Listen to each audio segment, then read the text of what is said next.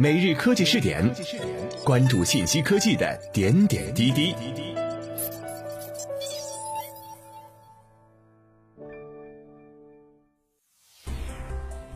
各位今天 FM 的听众朋友们，大家好，欢迎收听今天的每日科技试点。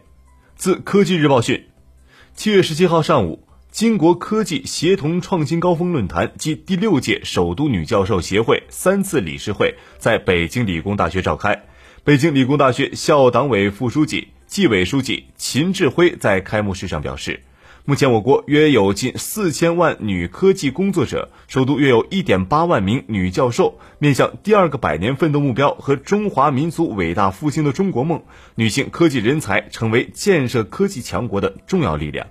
首都女教授协会会长何海燕针对全国妇联、科技部等七部门联合启动的科技创新巾帼行动，鼓励协会成员积极支持、踊跃参与。他认为，首都女教授协会要积极响应巾帼行动，发挥女性科技人才力量，共同自信从容地迈向未来。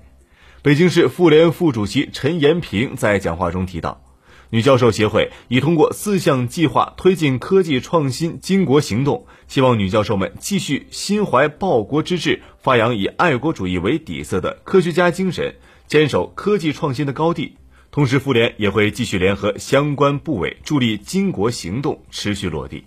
在主题报告环节，北京航空航天大学教授苏东林、北京理工大学教授李艳秋等人。分享了他们育书教人、科研之旅中攻坚克难的经历与感悟。